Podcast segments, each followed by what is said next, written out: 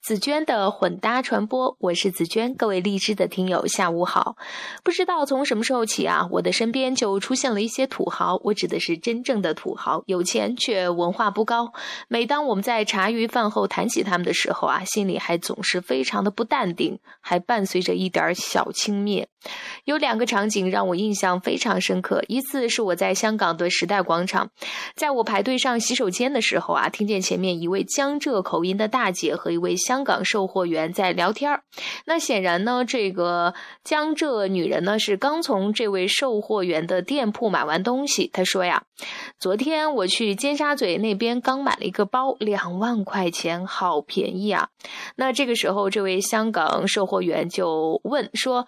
哎，那是什么牌子呀？这位，这位呃江浙女人说不知道，我就是觉得好便宜呀。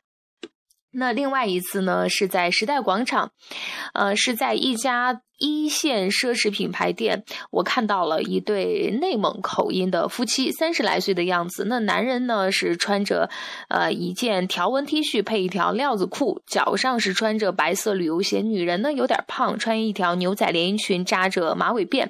那这个女人呢是顺手在这家店抄起两个包，左背一个，右背一个，然后问售货员说：“你觉得哪个好看呀？”售货员说：“我觉得都挺好看的。”这个时候，这个男人就问：“哎。”你这个牌子是叫什么呀？这样的形象可能符合我们大多数人对于土豪的形象定位。不过前段时间呀，与几个土豪朋友的近距离接触，却让我对他们的印象啊发生了一些改变。我惊讶的发现，大多只有初中文化程度的他们，却是人气传播的高手。我其中有一个朋友做房地产出身，现在呢是什么挣钱做什么，什么 KTV、洗浴中心、商业嗅觉，那当然就不用说了。关键他绝对是人际传播的高手，懂得人际交往对于事业发展的重要性。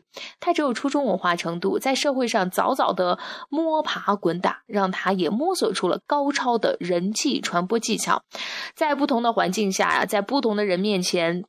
他非常的会察言观色，扮演好不同的角色，尺度拿捏的那是绝对很到位的。对于领导的喜好，那当然是了然于胸了。领导一个眼神儿，一个动作。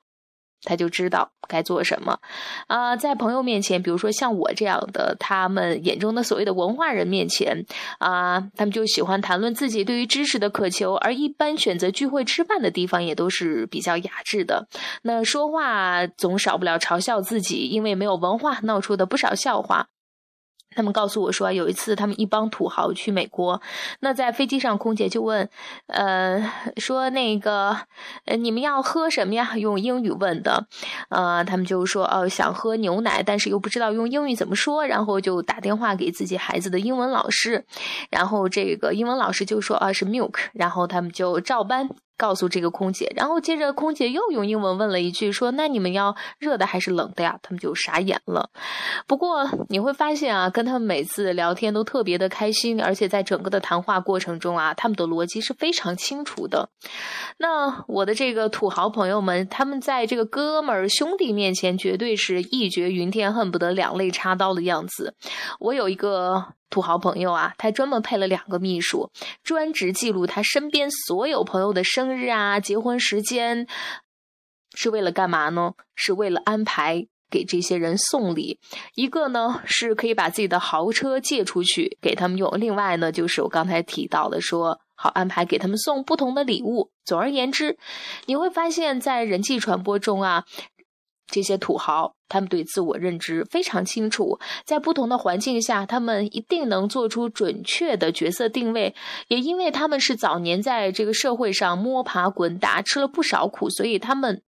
能够放下自己，珍惜很多的机会，然后倾听、察言观色、琢磨人的心理，理解不同人的情感诉求。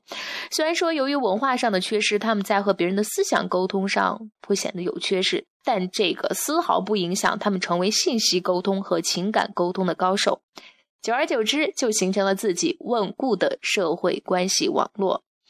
所以啊，在我们有的时候这个心理失衡、嘲笑这些土豪没文化却傻有钱的时候，是不是也该反观一下我们自己缺失的是什么？嗯，好吧，这期节目的分享就是这样，感谢你的收听，拜拜。